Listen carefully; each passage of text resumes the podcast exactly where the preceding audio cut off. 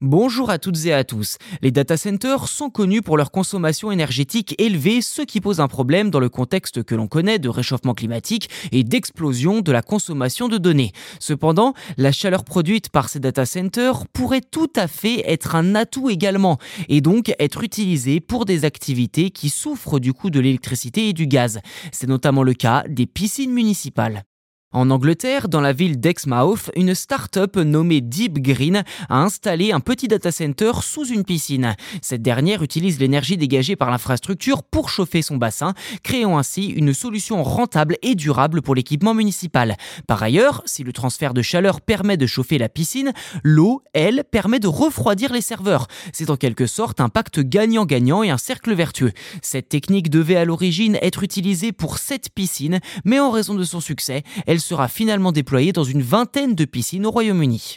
En France, des solutions similaires émergent comme la récupération de la chaleur du prochain data center d'Equinix pour alimenter le réseau de chaleur du SMIREC, le syndicat mixte des réseaux d'énergie calorifique. La chaleur produite par le refroidissement des serveurs sera utilisée pour le chauffage et l'eau chaude sanitaire de la zone d'activité commerciale de la Plaine Saunier, ainsi que le centre aquatique des Jeux olympiques de Paris 2024. Cette récupération de chaleur profitera également aux futurs résidents du quartier avec une production d'environ 10 000 MW de chaleur par an.